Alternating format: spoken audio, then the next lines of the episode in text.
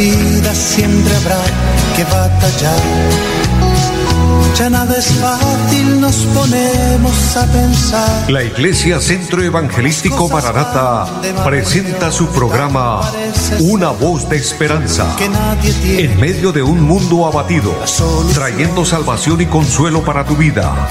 Con la dirección del pastor Hernando Fonseca. Bienvenidos. Volverá, volverá,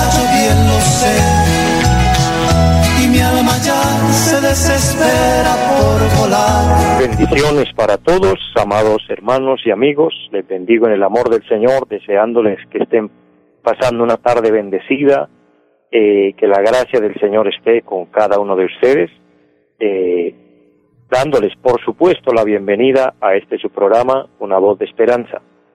Un saludo especial a nuestro amigo André Felipe, quien está en la parte técnica del programa y a todos los que nos siguen a través de las redes sociales, también saludarles, decirles bienvenidos y gracias por estar con nosotros, gracias por compartir este tiempo, un tiempo especial, un tiempo eh, que nos lleva a la presencia de Dios, que nos acerca a Dios, que nos tiene eh, cerca de su palabra, cerca de sus preceptos divinos, y que a través de este tiempo eh, podemos orar, podemos invocar a Dios misericordia, pedir que nos bendiga.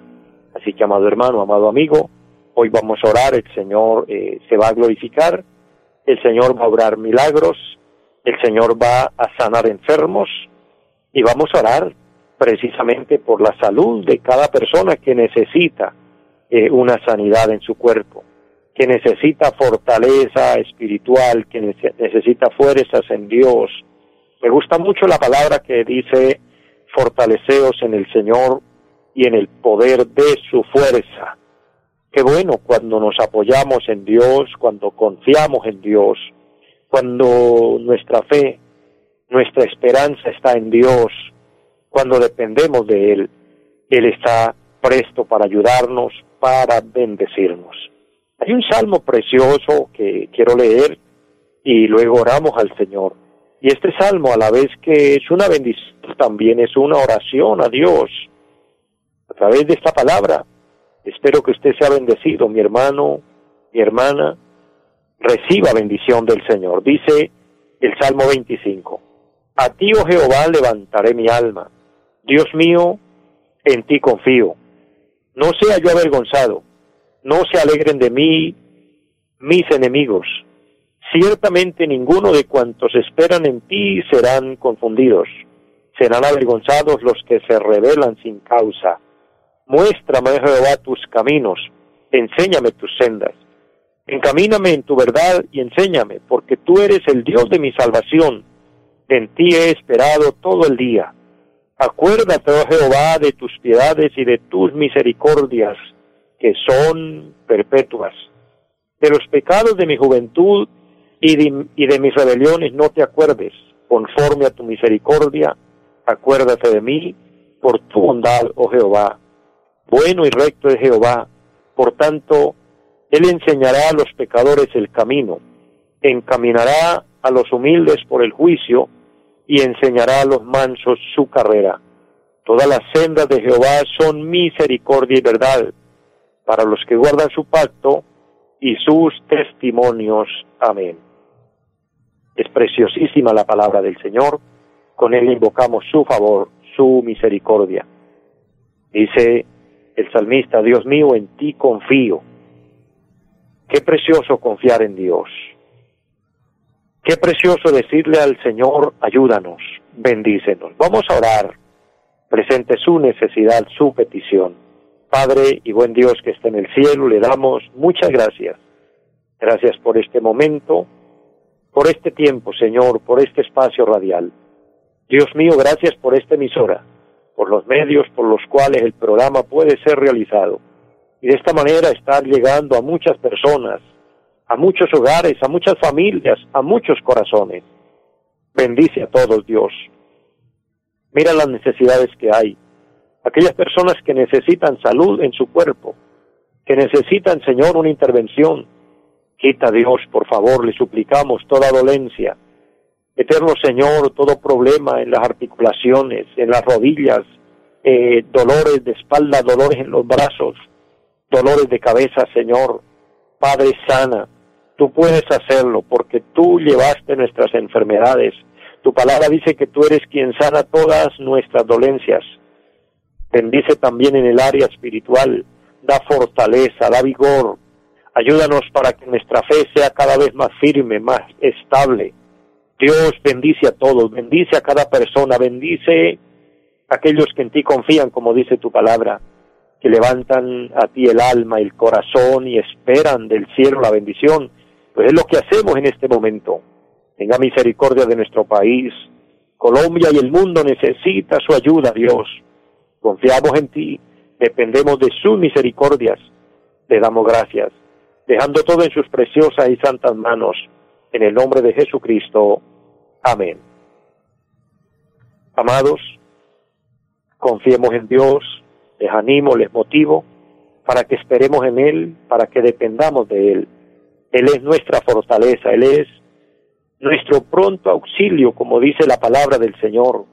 A Él podemos acudir como en aquel momento que el apóstol Pedro se acercó al Señor y le dijo, Señor, ¿a quién iremos? Solo tú tienes palabras de vida eterna. ¿A quién iremos? Si solo el Señor tiene el milagro que usted y yo necesitamos. ¿A quién iremos si solo Él es la salvación para el hombre? ¿A quién iremos si solo Él fue quien murió y resucitó al tercer día y ascendió al cielo? ¿A quién iremos si es Él el que vendrá a llevarnos, el que pronto vendrá a recogernos? Las condiciones de nuestro mundo eh, la situación en la que hoy estamos es compleja y es eh, difícil esperar que las cosas cambien porque lastimosamente las estadísticas que vemos anuncian que esto puede más bien empeorar que mejorar. La maldad es mucha en la tierra, el desenfreno del ser humano es desmedido, hay mucho engaño, hay muchas mentiras, hay mucha idolatría en la tierra, hay mucha ofensa a Dios, la inmoralidad eh, se ha salido de cauce, ya es terrible ver la inmoralidad que hoy vemos, es tremendo, pero todo esto también anuncia que pronto la iglesia se va de esta tierra. Cuando las cosas empeoren aún más, que se haga aún más difícil, el Señor vendrá a llevarnos. Es la promesa maravillosa. Tanto el Antiguo como el Nuevo Testamento terminan en sus últimos capítulos anunciando la venida del Señor, anunciando el momento cuando nos reuniremos con Él.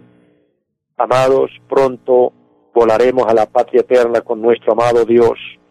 Es una realidad que debemos nosotros entender, que debemos afrontar con responsabilidad, porque la vida es de Dios. De hecho, no sabemos en qué momento la muerte nos visite y tenemos que irnos de esta tierra, pero lo importante es estar bien con Dios, es mantener una vida delante de Dios agradable, en comunión con Dios. Y precisamente anunciando estas verdades y hablándoles y recordándoles que el Señor viene pronto, que Cristo viene pronto por nosotros. También quiero dejarles hoy un pensamiento de la palabra y quiero eh, compartirles sobre la comunión con Dios y lo que esto produce en el hombre y en la mujer de Dios. Definitivamente, lo más grande, lo más importante en la vida es conocer a Dios. Creo que el logro mayor que un ser humano pueda obtener, que una vez pueda alcanzar es conocer al Señor, es conocer a Cristo, es recibirlo como Señor y Salvador. Pero después de conocerlo, después de saber que Él es nuestro amado Señor, que Él es nuestro Salvador, nos queda algo por realizar, algo de suprema importancia. Igual que conocerlo, hay algo más que nos llevaría a un, a un compromiso muy especial, muy serio. Y es que si conocemos a Dios, lo segundo importante para el ser humano es poder agradar a Dios, poder vivir una vida en la voluntad del Señor.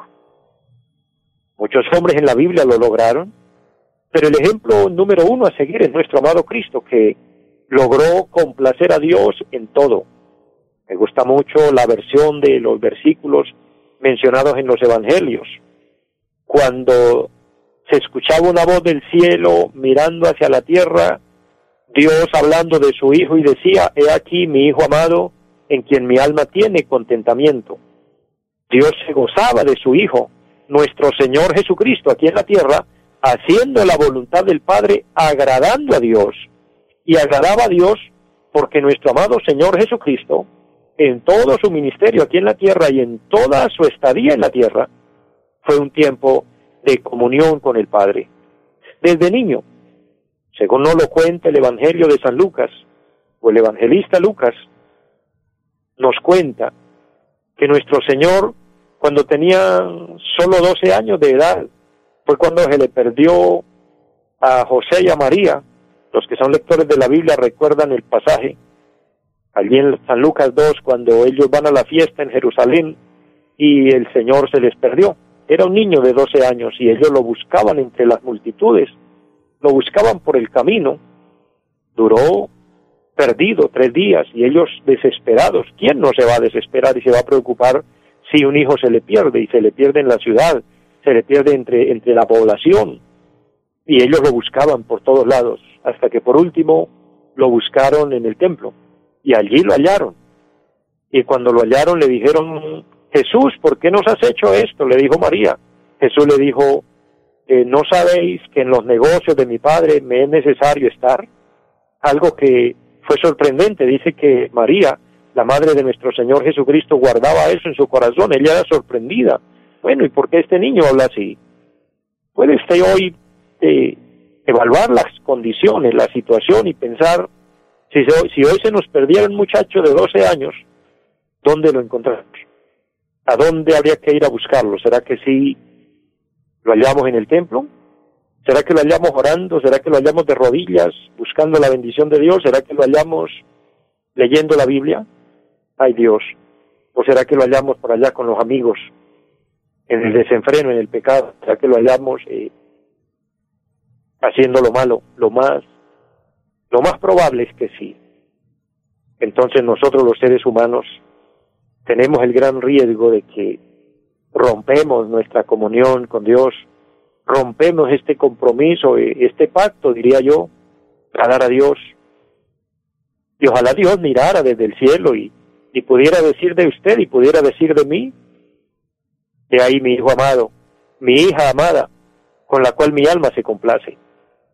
Pero bendigo a aquellos, y ojalá una gran mayoría de los que me oyen, ojalá todos, pudiéramos ganarnos ese, ese encomio de parte de Dios, yo sé que hay personas que sí.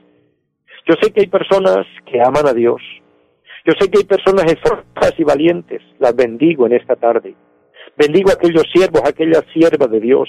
Siervos de Dios no solo somos los que predicamos el Evangelio y lo hacemos a través de estos medios. Siervos de Dios son aquellos que humildemente, día tras día, semana tras semana y mes tras mes y año tras año, han permanecido amando a Dios, sirviendo al Señor, apoyando la obra de Dios, orando a Dios, dando sus aportes financieros, todo ese sacrificio que usted hace para que la obra de Dios se extienda, para que el reino de Dios avance, todo esto es hacer tesoros en el cielo, todo esto es tener una cuenta especial allá, donde un día el Señor nos va a recibir y nos va a premiar y nos va a recompensar por eso, un llamado en esta tarde en el nombre del Señor a que mantengamos nuestra comunión con Dios. Mantener comunión con Dios es algo que produce bendición, algo que hace efecto. El Salmo 25, y especialmente el versículo número 14, dice la palabra, la comunión íntima de Jehová es con los que le temen, y a ellos hará conocer su pacto Vuelvo a leer este tan hermoso versículo. La comunión íntima de Jehová es con los que le temen, y a ellos hará conocer su pacto. Amados, este texto tiene una amplitud de enseñanza. Qué bueno, primeramente, que haya comunión íntima con Dios. Esto habla de, de algo muy estrecho, de algo muy cercano, de que Dios no está lejos. ¿Sabe? Me hace esto pensar cuando el Señor confrontó a los judíos, a los escribas, a los fariseos, a los doctores de la ley de la época, que ellos hablaban de Dios y mencionaban a Dios. Y allá en el, Evangelio de San Mateo, el capítulo 15 y el versículo 7 les dice, este pueblo de labios me honra, pero su corazón está lejos de mí. Lo que les quiso decir fue, mi nombre está en sus labios. Hablaban de Dios, pronunciaban el nombre de Dios, pero el corazón de ellos estaba desviado, estaba apartado. Así hay personitas en la tierra, así hay personitas en el mundo, mencionan el nombre de Dios, hablan de Dios, pero su corazón está lejos. Pero también este versículo nos muestra de personas que hablan de Dios, que mencionan a Dios, pero que están cerca de Dios y Dios cerca de ellos porque tienen un temor reverente. Esto no es un temor de miedo, esto no es un temor de pánico, ay que Dios mío, Dios es santo y yo soy malo y Él me va a matar porque yo hice lo malo. No, Él nos ofrece el perdón, Él nos ofrece su misericordia. Específicamente estamos viviendo en el tiempo de la gracia y la gracia es el inmerecido, el regalo inmerecido. Nosotros no merecemos el perdón nosotros no merecemos las bendiciones, pero Dios nos las da por gracia. Dios nos las da por amor, porque Él nos ama de verdad, como el Padre que ama a su Hijo. Y aquí vemos una comunión estrecha, una comunión muy maravillosa, la comunión íntima de Jehová con los que le temen. ¿Sabe que el proverbista habla, el sabio Salomón, en el libro de los Proverbios capítulo 8 y el versículo 13 dice que el temor de Jehová es aborrecer el mal el temor de Jehová es aborrecer las mentiras. El temor de Jehová es aborrecer las infidelidades. El temor de Jehová es aborrecer los vicios, las borracheras, la corrupción, la mundanalidad, la morbosidad. Personas con mentes depravadas, corrompidas, morbosos, que solo alimentan y almacenan en su mente pensamientos de impureza, pensamientos de pecado. Porque créame, amado oyente, que todo esto es malo. Todo esto es pecado delante de Dios. Los demás no se dan cuenta qué es lo que usted piensa, pero Dios sí se da cuenta. La palabra dice que Dios conoce los secretos profundos del corazón del hombre. Aquello que está en oculto, que ni siquiera se pronuncia, solo se piensa y Dios lo sabe. Cuanto más nuestras palabras cuanto más nuestras acciones. Por eso tenemos un gran compromiso, una responsabilidad, agradar a Dios, aborrecer el mal, aborrecer el pecado. Hay que huir del pecado, hay que huir de la corrupción, hay que huir de la maldad, hay que hacernos lejos. Vivimos en un tiempo de desenfreno, de maldad, donde hay pecado, maldad, corrupción por todos lados. Pues el consejo del Señor es seamos prudentes y nos apartemos, porque dice la palabra del Señor, ¿andará el hombre sobre brasas sin que sus pies se quemen? ¿Acaso se puede jugar con candela y no quemarnos? Ve que uno humano a veces se da el, el consejo que no es sabio, es un consejo que uno tiene personal muy flojo, perdónenme el término, de que uno es muy fuerte, de que uno es muy guapo, de que uno no va a caer en la tentación, pero es mejor huir de la tentación, es mejor huir de lo malo, es mejor huir del pecado para poder llevar una vida en comunión con Dios.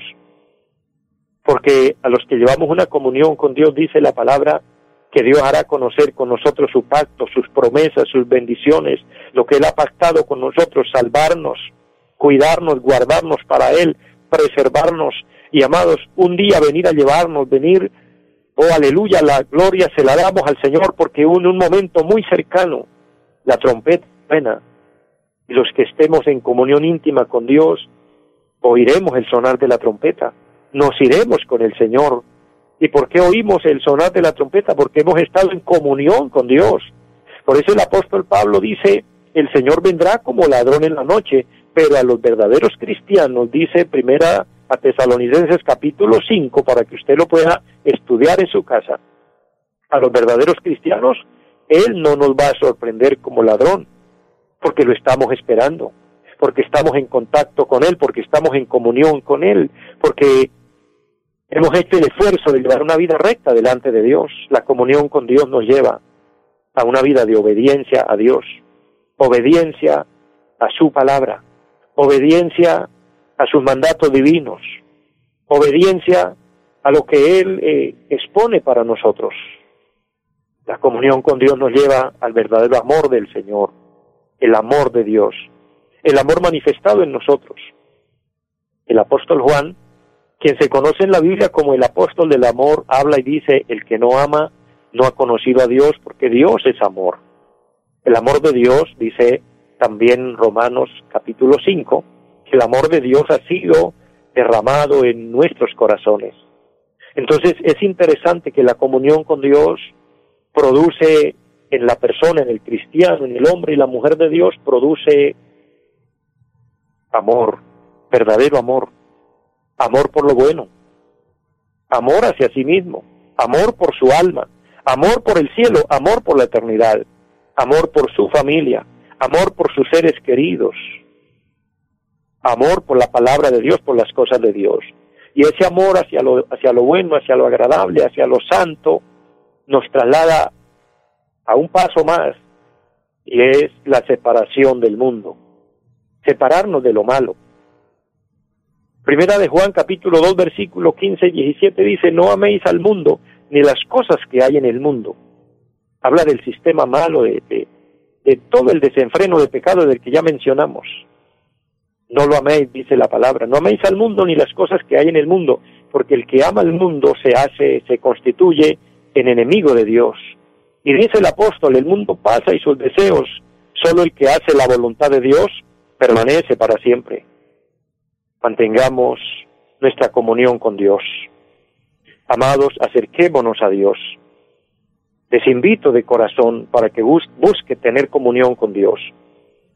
En este en estos minutos que me quedan ya para finalizar el programa de hoy, les invito a todos, les recuerdo, si usted vive en un lugar donde pueda congregarse, bueno, hablo con las personas que, que cuentan con buena salud y se le facilita hay personitas que por su edad, que por su eh, imposibilidad ya de, de salud no pueden, pues usted vive santificado y consagrado, consagrada en su casa, lo bendigo, pero quien tenga la oportunidad, busquemos un lugar para congregarnos y edifiquémonos y fortalezcamos nuestra vida espiritual.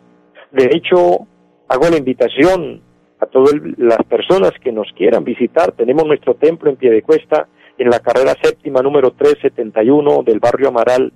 Allí nos reunimos el día martes con un culto de oración precioso. El día jueves, hoy precisamente, tenemos una hermosa bendición de congregarnos a las 7 de la noche y hacer un culto glorioso con enseñanza de la palabra. Los domingos, 9 y 30 y 5 de la tarde. Yo les quiero invitar y les dejo también mi número telefónico 318 767-9537 para brindarles mayor información, pues tenemos iglesias en otros lugares y también les puedo eh, dar la ubicación para que busquemos de Dios, nos acerquemos a Dios. Estamos en tiempos decisivos donde debe haber ese curso de buscar al Señor, de mantenernos en comunión con Dios. Mis amados, les animo, les aliento en el Señor, adelante y con la ayuda del Señor llegaremos a la meta. Bendiciones a todos, una feliz tarde para todos. Los invitamos a nuestra reunión en los días martes 7 de la noche, culto de oración. Jueves 7 de la noche, enseñanza bíblica.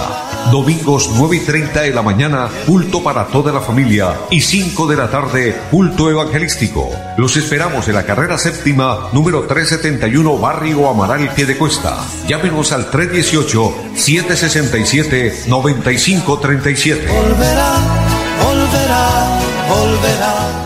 En esta vida siempre habrá que batallar ya nada es fácil, nos ponemos a pensar. La Iglesia Centro Evangelístico Mararata presentó su programa Una voz de esperanza. Los esperamos en nuestra próxima emisión. Volverá, volverá, yo bien lo sé. Y mi alma ya se desespera por volar